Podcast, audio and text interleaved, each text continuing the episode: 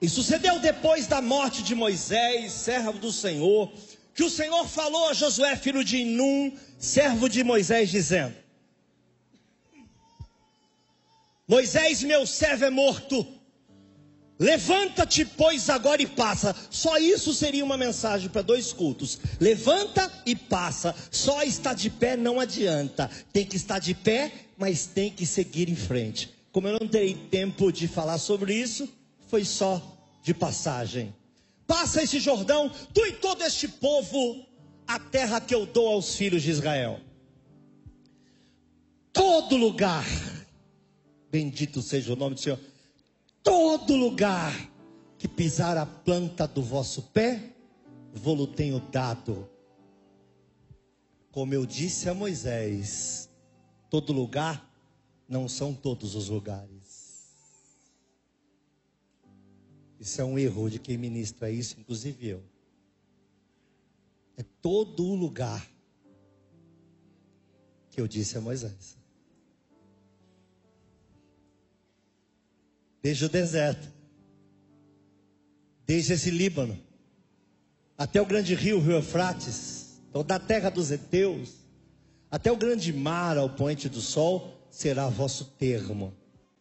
Ninguém se susterá diante de ti todos os dias da tua vida, de novo, como fui com Moisés, assim serei contigo.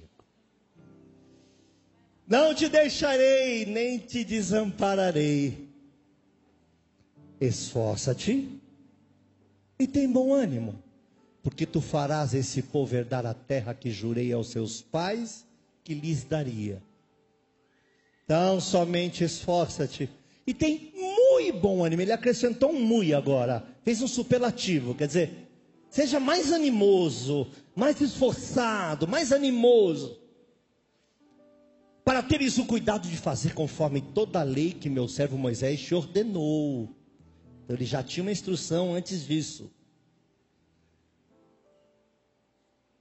Dela não te desvie nem para a direita, nem para a esquerda, para que prudentemente te conduzas por onde quer que andares.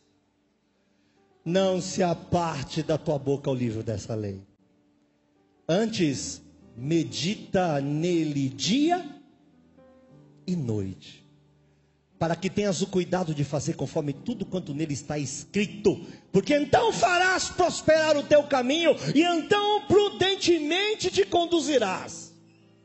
Não te mandei eu, esforça-te. E tem bom ânimo, não pasme, não te espantes, porque o Senhor teu Deus é contigo por onde quer que andares. Esse versículo 9 é espetacular, amém? A única coisa ruim nele é que tem oito antes. E a gente só pega o nono. Mas existem oito explicando o nono. Vamos lá, para e passo, ponto a ponto. Primeiro princípio infalível nesse texto. Para ser sincero para vocês, esse texto dá para você dividir em 30 tópicos, mais ou menos. Tamanhas são as riquezas que tem nele para um olhador cuidadoso. Mas eu quero citar alguns. Primeiro, todo lugar que pisar a planta do teu pé, eu te dou. E a gente sai daqui pisando em leão, né? A gente sai daqui daquele tamanho. Aonde eu pisar, Deus vai me dar. Não, não, não. É onde pisar dentro daquilo que eu estabeleci.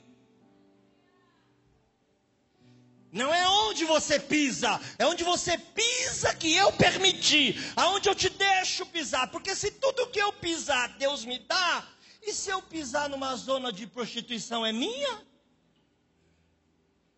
As coisas ruins que eu fazer tomo posse? Tem o côncavo, tem o convexo. Mas ele quer dizer sobre foco, tenha foco. Coloca o pé, tenha fé, exercita a tua fé. Quero te dar um exemplo hoje. Eu ia até caminhar no meio da igreja, mas estou com medo. O Michel não está com um negocinho de ombro, né, Michel? Eu não vou te atrapalhar. Deveria, você merece. Mas a amizade não me permite fazer isso com você. Ele não gosta que mexa no cabelo dele, tem gel. Mas está filmando, né? pode me bater nessa hora. Quantos aqui têm ou já tiveram problema na própria família? Levante a mão. Quantos de vocês têm a certeza que tem pelo menos um, de, um, um defeito grave? Eu tenho. Agora vamos assustar todo mundo. Quantos estão aqui que têm certeza que tem pelo menos um cinco? Olhem para fica a mão levantada, todo mundo que tem defeito agora. Todos que têm qualquer defeito, levanta a mão. Olhe para o lado, para os dois lados. Pastor, o que é isso? Vou explicar. A gente briga até numa família com dois. Às vezes tem só um casal. E a gente briga. Às vezes tem só um namoro. A gente briga. Então, se tem mais de mil pessoas aqui, hoje tem, costuma ter 1.300, 1.400, hoje deve ter uns 900 a mil. Vocês viram o tamanho da reunião de gente complicada que está aí do teu lado? Gente defeituosa. Mas se vão partir do suposto que nem tem um defeito, nem tem cinco, tem três. Três por mil. Estamos reunindo aqui hoje, nessa noite espetacular, para glorificar, exaltar e enaltecer o nome do Senhor, junto à mesa, três mil defeitos. E tu não quer se decepcionar com a igreja? A igreja decepciona porque nós estamos nela.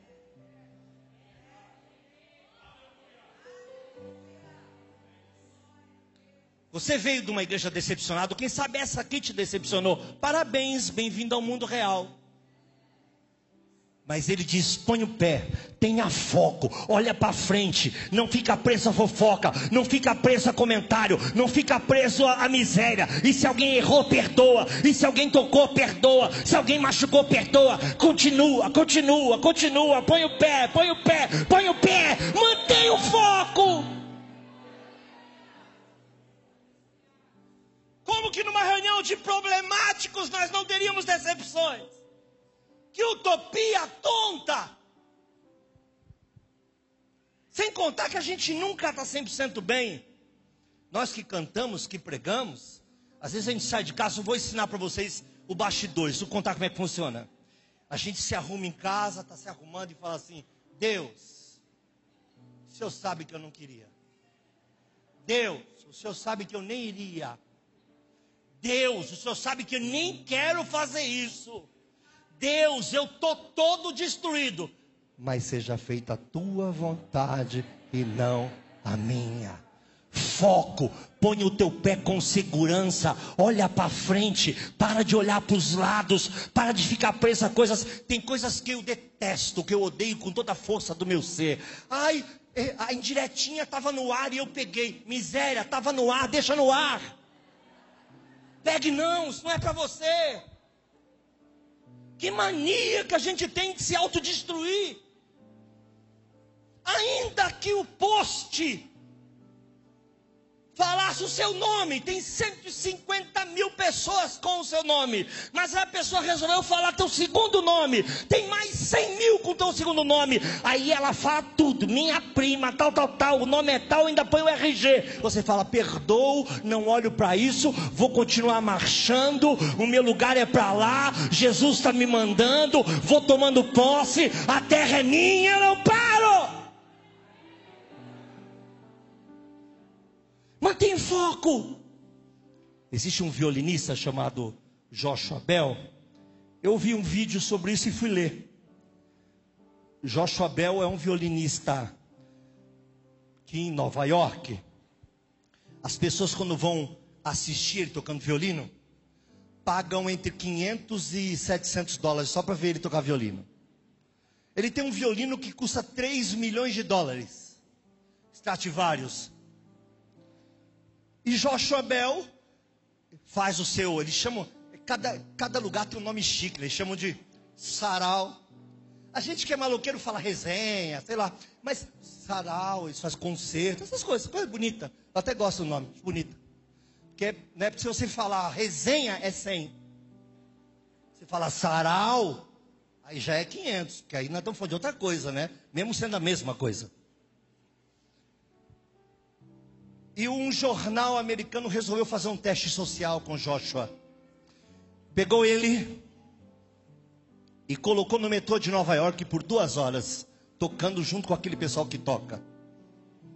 Ele foi ignorado por duas mil pessoas, não recebeu dez centavos. Era como se ele não existia. Ah, porque o metrô é ruim? O metrô não é ruim. Mas ele colocou o pé onde, fora de onde Deus mandou. Tem um lugar para você, não é o lugar que você escolhe.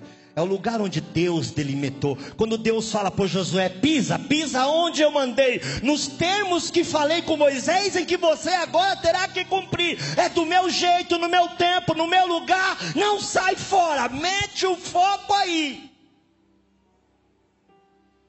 Você não frutifica pisando onde Deus não quer que você pisa. Eu lembro que há 18 anos atrás, um assassino me chamou para orar por ele. Falou: Olha, ora por mim, porque eu matei um pessoal aí e hoje à noite o pau vai quebrar. Eu quero orar, ora por mim, porque você tem fé e eu não quero errar um tiro.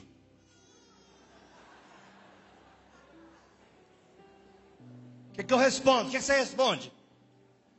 Eu era novo, inconsequente, tolinho. Falei para ele: Pois é, você vai morrer hoje à noite. E quem vai te matar está naquela sala ali que nós passamos. E eu pensei comigo, como é que eu volto e passo pela sala agora? Todos caíram com suas armas endemoniados, inclusive ele. Todos. Porque o caminho de Deus é o caminho de Deus, o caminho de Deus é perfeito. Pisa onde Deus mandou. A tua herança é o que Deus quer. Se não for em Cristo, não é em lugar nenhum. Não pisa onde Deus não te chamou, dizendo: aonde eu pisar, eu santifico. Santifica nada. Nele, por Ele e para Ele são todas as coisas. Estava dizendo para Josué: sabe o que?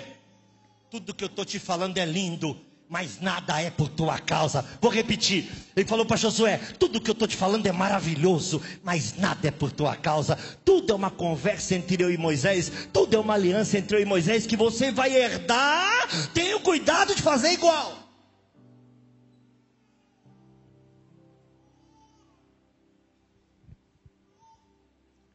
É muito incrível isso, porque eu me assusto, sabe? Quando Paulo fala assim: sede meus imitadores, como eu sou de Cristo. Dá um medo, não te dá um frio na barriga? Você chegar para um parente teu e falar assim: quer ver Cristo? Fica só olhando para mim. E você sabe que a partir daquele momento você não pode errar. Mas não foi o que Paulo quis dizer. Paulo se autoproclama miserável homem que é. Paulo fala dos seus erros e pecados. O que ele estava querendo dizer é: de mim o que for Cristo, imita. Eu tenho erro, eu tenho falha, eu tenho altos e baixos, mas o que for de Cristo latente em mim, pode imitar, bendito seja o nome do Senhor. Deus está falando para Josué: imita Moisés como ele te ordenou, e tudo que eu mandei você fazer é o que eu já tinha acordado com ele, é a mesma aliança. Nós estamos debaixo da mesma aliança na doutrina dos apóstolos, e o que nós estamos fazendo aqui hoje? Caminhando, colocando o pé, de fé em fé, andando até aquele grande dia porque é a ordem de Jesus para conosco.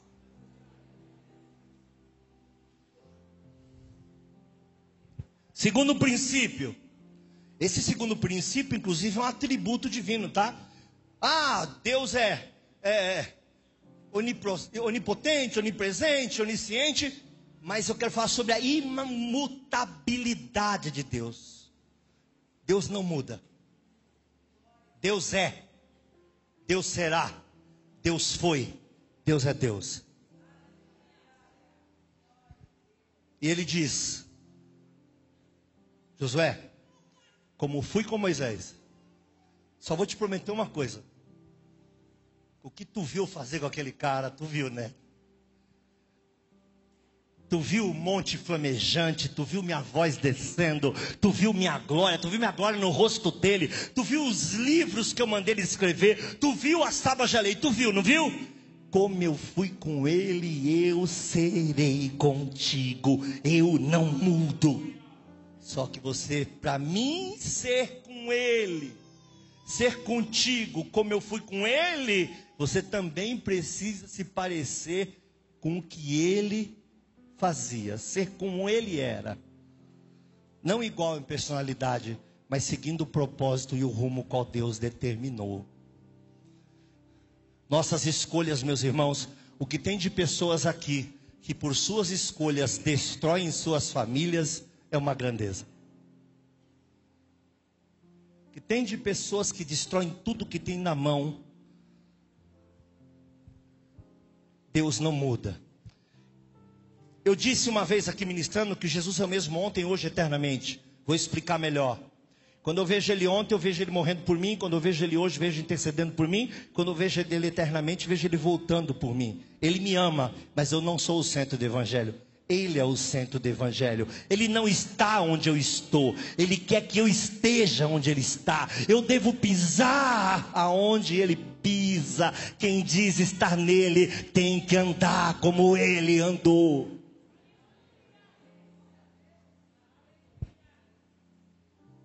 Deus não muda, prometeu, ele vai fazer.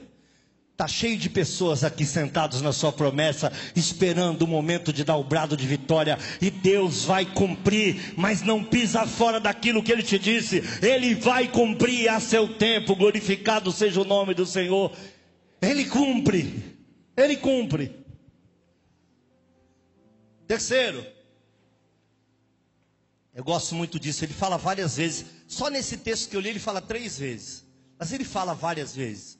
Esforça-te. Seja valente, várias vezes. Não é um pedido. Ser esforçado não é um pedido, é uma ordem. Não é um pedido. Ele está dizendo, sabe o que? Em cima das suas convicções de fé, fique parado. Deu para entender? Não demova, não se mova, não se mexe. Não aceite perder um milímetro do terreno divino que Deus já te deu. Não saia da tua posição. Se esforça para ser aquilo que Ele quer que você seja. Busque. Quando terminar, busque de novo. E quando terminar, busque outra vez. Não ceda espaço para o diabo que dele não pertence. Na vida com Deus é necessário esforço, é necessário renúncia diária, meus irmãos. Eu, eu sempre falo isso, talvez eu seja mal compreendido, porque eu não saiba explicar. Na vida com Deus, não é o quanto você tem ou o que você conquista, mas o quanto está disposto a renunciar. Vida cristã diária é renúncia. Você acha que alguém que está aqui sentado não tem as mesmas paixões que Elias? Não é sujeito às mesmas paixões, como a Bíblia diz? Aos mesmos sonhos, aos mesmos desejos? Isso é humano. Mas ele está dizendo: fique, se esforça, sai disso, não se permita, te mantém lá onde eu disse, fica firme nas suas convicções, tem gente que se envergonha do básico, se envergonha até dizer que é crente. Quer ver? Vamos ver se é verdade? Reunião de família. Eu usei esse mesmo exemplo hoje. Reunião de família. Aí chega um tio lá. Um tio. Metidão lá. Se chama o tio, vamos lá na igreja qualquer hora. Aí na mesa, na frente de todo mundo, ele fala assim: Eu vou. Mas tua igreja não é aquelas que o pessoal fica gritando, não, né? Aí você já dá a primeira negada. Não. E até o galo cantar, meu irmão. Você vai negando. Mas lá eles não. Não. Mas lá não tem, não. Você deveria dizer, levantar assim no meio da festa de criança e falar, tio, se eles gritam, eu não sei. Mas eu grito. Ah, tio, eu grito. Te prepara, tio, porque eu vou gritar. E se começar a falar sobre esse assunto, eu vou gritar nessa festa. Eu comemoro cada minuto na presença de Deus como se fosse o último. Eu exalto e enalteço a Ele como se fosse o último. Mas ele vai responder. Ele vai falar assim: Deus não é surdo. Pois é, tio, mas você é.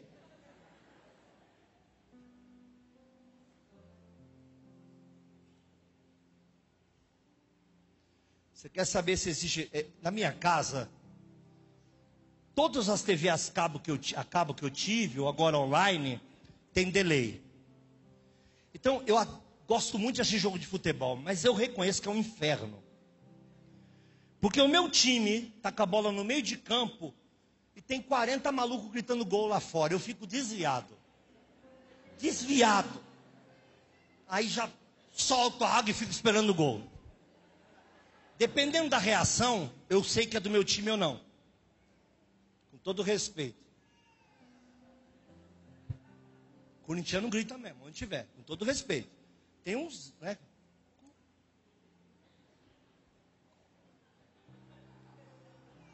Mas corintiano é maloqueiro, grita, exagera. Eu sempre sei, sei que tem um gol antes de ter. E quando tem um palavrão bem alto, eu sei que meu time tomou um gol.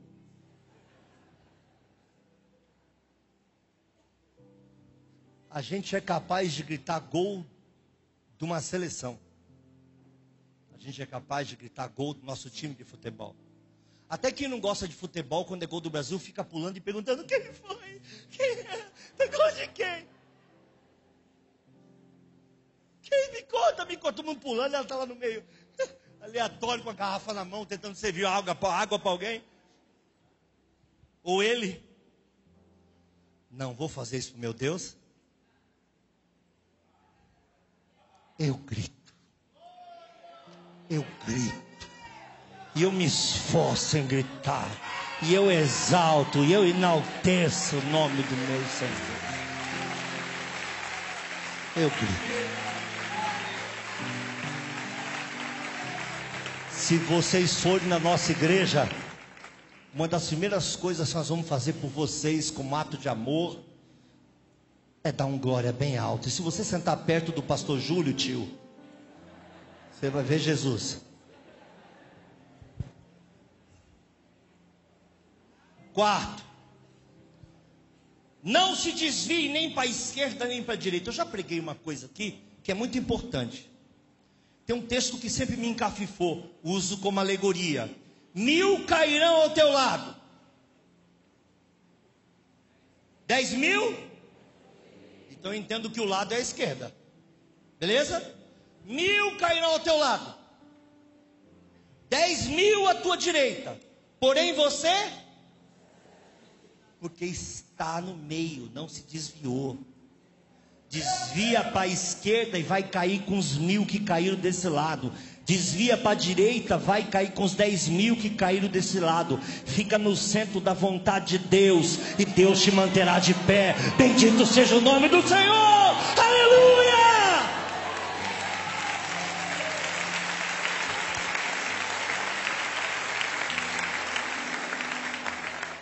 No centro, firmado, fincado. Eu disse outro dia aqui, vou repetir, me perdoa ser repetitivo. Alguém já teve uma samambaia de estimação e saiu com ela para caminhar na praia? Imagine a cena. Imagine a cena. Você está entrando no shopping para mar e vai levar o seu pet. No caso, o seu pet é uma samambaia. E vem puxando ela na coleira. Para onde você vai, você anda com ela? Na praia, no calçadão. Quanto tempo você acha que essa ditacuja vai ficar viva? Jesus não me compara a cachorro, me compara a árvore plantada. Fica plantado. Está faltando água. Eu sei o que falta. Eu sou o jardineiro. Fica plantado. Ah, mas está um calor, não estou aguentando. Que provação. Fica quieto. Eu sei o que eu faço. Você não está largado, você não está abandonado. Porque você está plantado junto a ribeiros de água. Você pode não ver, mas há ribeiros de água para regar a tua vida. Fique no centro da vontade de Deus. Para de se desviar, para de, de vender seus valores. Para de negociar seus termos. Para. Fica firme, te mantém no propósito. Quem te colocou vai cumprir, quem te chamou vai fazer, quem te trouxe te sustenta.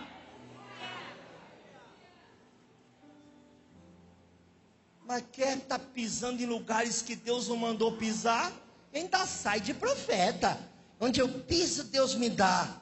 Tu sabe que região é essa que você está pisando? E quem é o dono dela? Sabe que o mundo jaz do maligno? Aí, pastor, eu não consigo me livrar da pornografia. É aí tu pisa. É disso que tu se cerca. Um irmão disse assim para mim, muito engraçado. Esse dia foi marcante na minha vida. Pastor, eu estou tão feliz de servir ao Senhor, só tenho um probleminha. Falei, qual? Eu não consigo me livrar do cigarro. Quando você fala, eu não consigo me livrar do cigarro, você consegue entender que nas suas palavras o poder que você deu para o cigarro? Eu falei, vou te ajudar, na porta da igreja. Tá com ele aí? Aí ele ficou vermelho. Tá, não se livra, tá aí. Tá aí. Ele falou, tô. Eu falei, pega um para mim. Aí começou a olhar para mim. Não, pastor, sou o quê? Estou na porta da igreja. Falei, pega um cigarro, você tem vergonha? A pessoa de Deus está aqui, está lá na tua casa, e também está na moitinha que você fica fumando. Deus está em todo lugar, querido. Não tem vergonha de tirar ele aqui, porque tem vergonha de tirar ele lá. Isso é um assunto que eu vou pregar esses dias, hein? Pessoas que procuram a onipotência de Deus sem entender nada da onipresença. Quem não entende da onipresença não verá a onipotência. Se prepara aí. Está terminando. Aí ele puxou um cigarro, tremendo, e falou: O que, que eu faço? Eu falei: Põe na boca. Ele olhando para mim, aquele respeito. Eu falei: Obedece, fica tranquilo. Pôs o cigarro na boca, o cigarro fazia assim. Eu falei: Eu decreto na pessoa bendita do Senhor Jesus, que todas as vezes a partir de agora, que você colocar isso na boca, você vai sentir nojo. Ele viu? Nunca mais.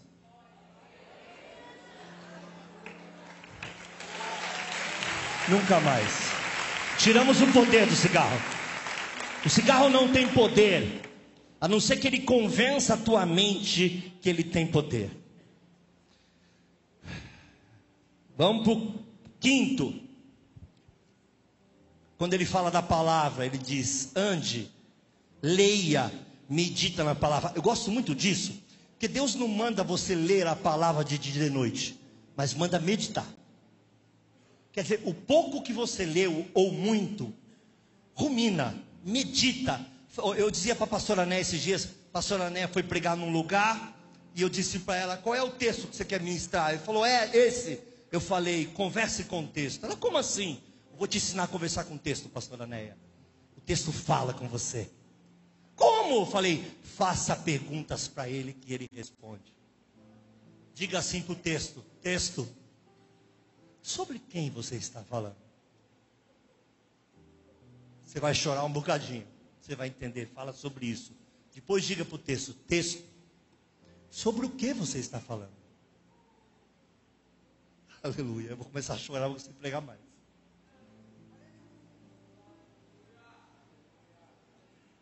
Depois diga para o texto: texto. Para quem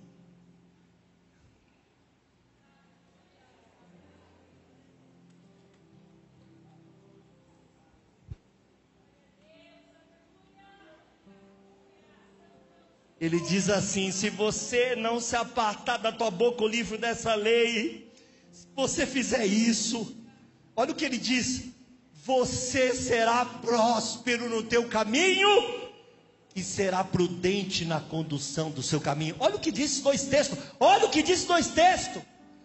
Farás prosperar o teu caminho e prudentemente terás sabedoria divina para caminhar dentro do seu próprio caminho. E tudo que você fizer, tudo que você faz, prospera. Por quê? Segura aí. Agora vem. Todos preparados? Então tá bom. Tomar uma água. Vou dizer algo para vocês muito importante. Quem gosta da palavra, presta atenção nisso. A arca só se constrói em seco. A palavra é uma preparação pelo que vem. Não queira construir água, a arca, a hora que a água começa a cair. Porque ainda que resolva, vai cair muita água na sua cabeça. Aprenda a ter a palavra dentro de ti, como aquela que será a resposta. A meditação, meus irmãos, tem poder de remédio. A meditação é preventivo. Você medita e quando a situação vem, automaticamente a resposta vem que vai afugentar aquele problema. A arca só se constrói em seco. Eu não leio, eu não me preparo porque quero ser pastor. Não, construo a arca em seco. Eu não me preparo porque eu estou passando luta. Não, eu me preparo porque eu sou dele. Eu quero estar tá cheio dele. Eu quero ter remédio dentro de mim. Eu quero ter vida plena dentro de mim. Quando chegar o dia mau, eu estou preparado. Quando a torrente de água cair sobre a minha cabeça, eu vou dizer: desculpa, mas eu tenho uma arca guardada.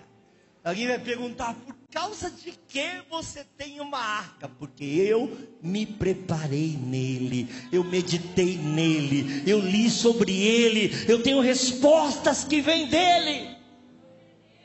Eu vou tentar explicar isso. À tarde eu não soube explicar muito bem, por isso eu quero muita atenção para vocês. Aprenda a sofrer por fé. Não é o que você pensa, por isso eu vou tentar explicar. Eu confesso que no culto da tarde eu não soube explicar como eu queria. Então eu tive que pedir misericórdia ao Senhor. estão bem? Está tudo firme? Bem? Você também está bem? Está bem para ambas as partes? Eu não soube explicar como eu queria. Não soube. Depois fala, irmão novo lá que é brincadeira, tá? Vai se assustar. Esse cara Vai que ele se assusta, um cara mal grosseiro, tá só brincando. O que, que eu estava falando?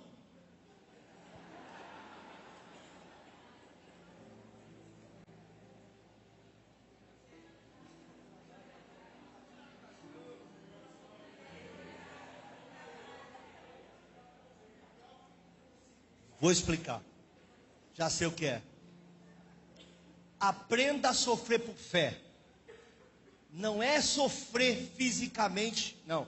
É sofrer justamente pela fé que você tem. Do que você está falando, pastor? É louco, completamente louco. Atenção, todo mundo. Aprenda a sofrer por sua fé. A sua fé te causará indignação. E ela é boa. Aprenda a ter indignação pela causa da sua fé. Eu não me conformo com isso porque eu não creio assim. Eu não aceito isso na minha casa porque eu não aprendi assim. Eu não vou viver mais isso que minha fé não diz que é assim. Sofra por sua fé. Faça a sua fé gritar com você dizendo: "Vamos! Não se desvia! Vai acontecer! Acredita! Seja indignado pela sua própria fé."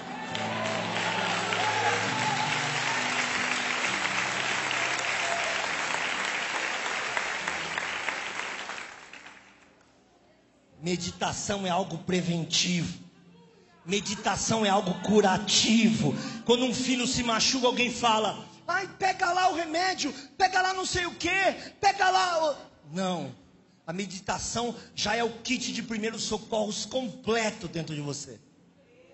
Quando a ferida vem, automaticamente começa a cicatrizar. Porque a palavra começa a responder os anseios da sua dor. Você pode glorificar o Senhor por um momento? Você pode glorificar o Senhor por um momento?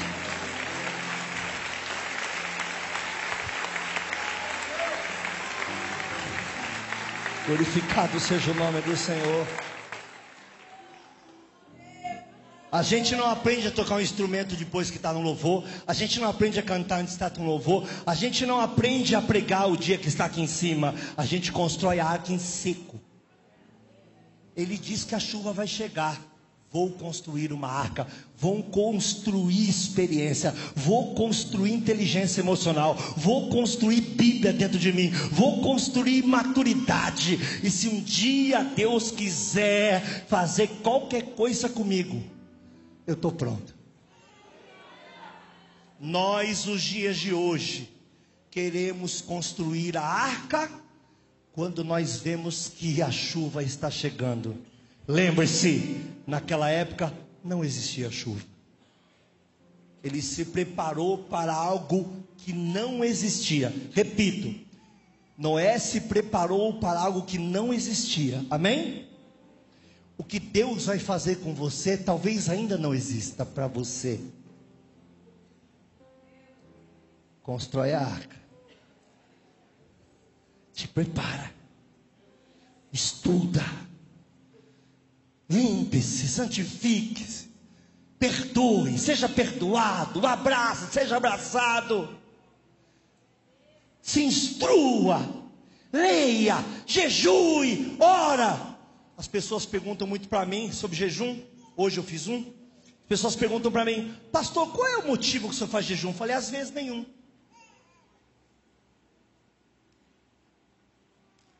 Às vezes não é importante. Ele sabe o que é. Mas tem algum pedido? Não. Às vezes eu só acordo e falo assim para minha carne: cale-se diante dele toda a carne, inclusive a minha, porque o Senhor se levantou da sua alta morada.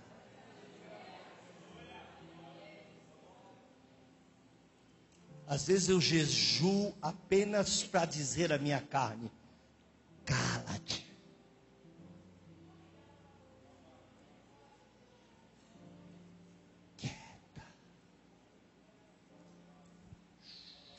Abaixa a bolinha, eu. Abaixa a bolinha, orgulho. Meditação, irmãos, aos mais moderninhos. Isso já nem é modernidade mais, mas a meditação é, é como um antivírus. Mas não o antivírus que você passa porque o computador tem vírus. É o antivírus que você tem para não chegar o vírus. É igual remédio para pressão. Tem gente que está com pressão alta, alguém fala assim: Ai, toma o teu remédio. Não, não, não. O remédio para pressão alta não foi feito para baixar a pressão. Ele foi feito para ela não subir. Constrói sua saúde em seco. Constrói seu recurso em seco. Constrói sua maturidade em seco. O dia que ninguém espera que a água chegar, você vai dizer: minha arca está pronta. Minha arca está pronta, vai doer, vou sofrer, mas eu estou aqui pronto para aquilo que Deus está fazendo. Um minuto para glorificarmos o nome dEle.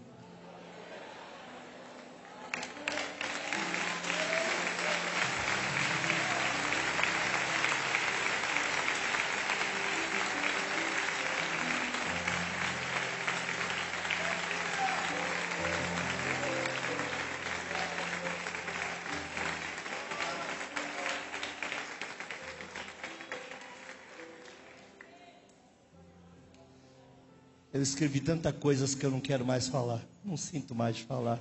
À tarde eu acho que até falei mais.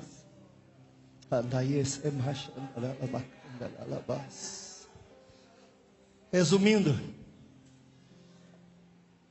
ele estava dizendo assim: Estou falando com você, Valéria, igual falei com seu pai, mas também falei com seu avô, com seu bisavô, e falei com três gerações atrás, e falei com uma oitava geração que você não conhece, e foi falando, falando até chegar em Cristo Jesus. O que ele quis dizer a Josué é: todos os propósitos e princípios e direções que eu dei para Moisés, que você também recebeu, seu José, é hora de praticar.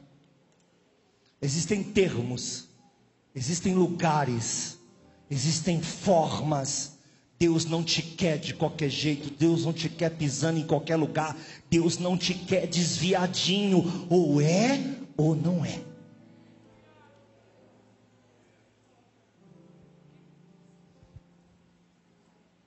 Assim como eu fui com Ele, eu sou contigo. Você entende isso?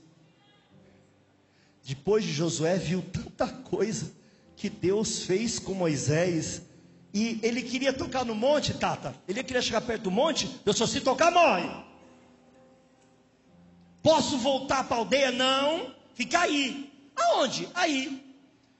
Moisés, 40 dias na presença de Deus, recebendo palavra, Pentateuco, sei tudo que ele recebeu, ensinamento. E Josué ali, não podia chegar perto, vendo a glória, não podia voltar para trás. Ficou ali. Duvido que o diabo não disse para ele: Zé ninguém. Tu nem é de Deus, tu nem é do povo, tu é só um puxa-saco que fica aí acompanhando ele. Tu é só um trouxa, tu é só um tonto. Sabe o que é? Ficar 40 dias na presença de Deus é uma moleza. Ficar 40 dias no arraial matando carneiro, tomando cachaça e fazendo besteira também era uma moleza. E 40 dias que você nem é do da frente, nem é dali. Sabe onde você está? Nem para a direita, nem para a esquerda. Parado em cima de suas próprias convicções. Ele disse para eu estar aqui e pronto. E Deus não dava colher de chá para ele, não. Diga, ei, filho, estou te vendo aqui de cima, viu? Parabéns pelo trabalho. Não. Eu disse no capel, de novo, quem não assistiu está perdendo tempo. A Bíblia diz: quem recebe um profeta na qualidade de profeta, o que, que acontece? Recebe o quê?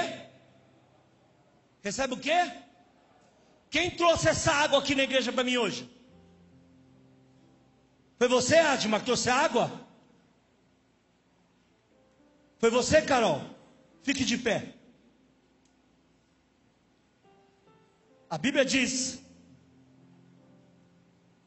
no mesmo texto de receber o profeta na condição de profeta, também diz, o justo na condição de justo, também diz, ter pelo menos um copo d'água a um dos meus discípulos.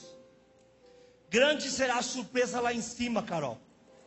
Porque se você recebe eu como profeta, na qualidade de profeta, o galardão que eu tenho pregando, você tem de me servindo, você tem de guardar o carro, você tem de estar na porta, e às vezes vai chegar lá achando que Deus nem te conhece, e está cheio de galardão porque serviu na casa do Senhor.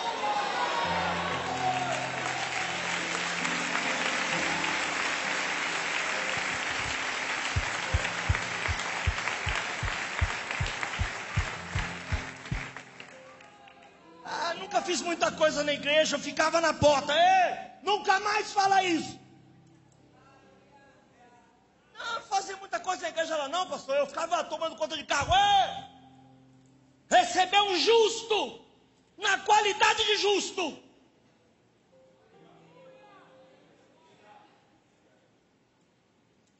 Ah, separa um lugar ali que está vindo não sei quem. Ai meu Deus, tem que separar lugar. Ei, separa o lugar.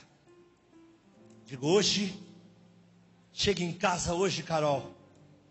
Diz assim, nem eu sabia, mas eu hoje fui profeta. Eu fui boca de Deus naquela igreja, porque servi um profeta na qualidade de profeta.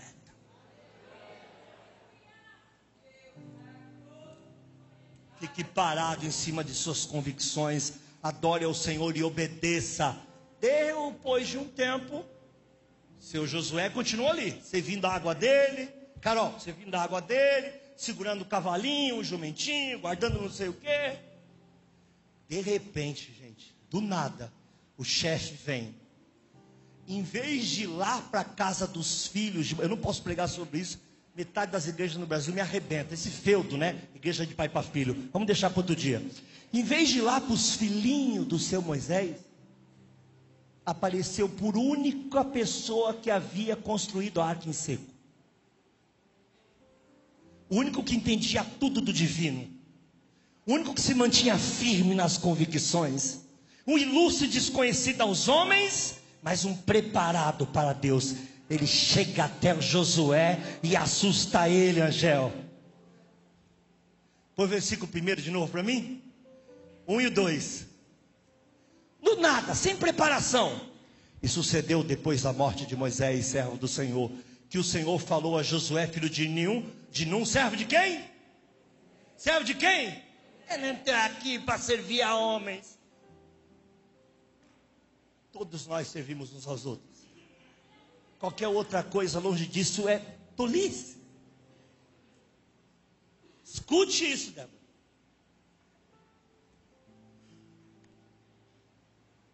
Versículo 2: Moisés, meu servo, é morto. Levanta-te, pois. Quando?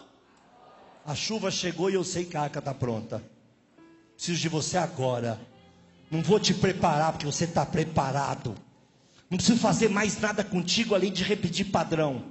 O padrão do outro é o mesmo que é seu, eu te conheço. Se você continuar no padrão como eu fui com ele, eu serei contigo. O mesmo padrão, do mesmo jeito, a mesma glória, os mesmos sinais.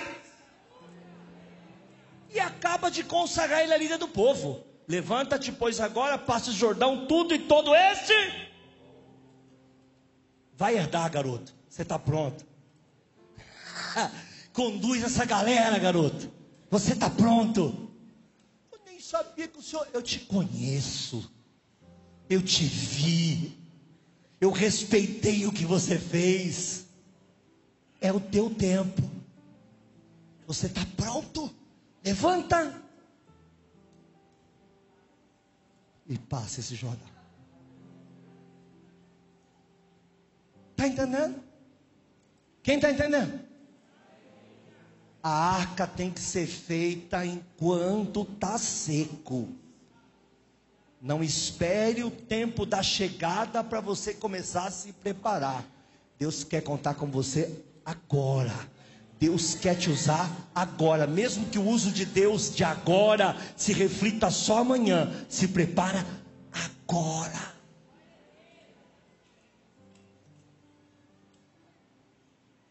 Uma menina resolveu gravar um videozinho. Ela cantava na igreja. Cantava às vezes, ela não tinha oportunidade de igreja. Ela não era cantora da igreja, sabia? Eu descobri a história dela. Ela resolveu gravar um videozinho com uma música antiga. Explodiu no mundo. Não foi no Brasil. Foi no mundo. Nome da menina: Maria Marçal. A pastora dela disse assim para mim: ah, ela ficava lá na igreja. A gente nem. A pastora dela disse assim: a gente nem sabia que ela sabia cantar. Um dia, ela estava no cantinho dela. O chefe chegou para ela e falou: Menina, bora passar? Não, mas. Bora mudar a história da tua casa. Vamos sair dessa pobreza. Vamos sair dessas finanças quebradinhas. Não que eu não era com você até hoje, mas nós temos uma nova etapa hoje. Vou mudar a tua história, de toda a tua família, de toda a tua casa, dos teus primos. Vai colar no teu pescoço o primo que tu nunca viu na vida. E eu vou mudar a vida de todo mundo através de você. E a menininha vem e canta uma música que todo mundo cantou. Mas na voz dela foi diferente. Com erros de técnica vocal, igual eu, respirando no meio das frases. Para quem sabe do que eu estou falando. Parece que tem asma, parece que é do time, né? Parece que é da nossa equipe de louvor, né? Deus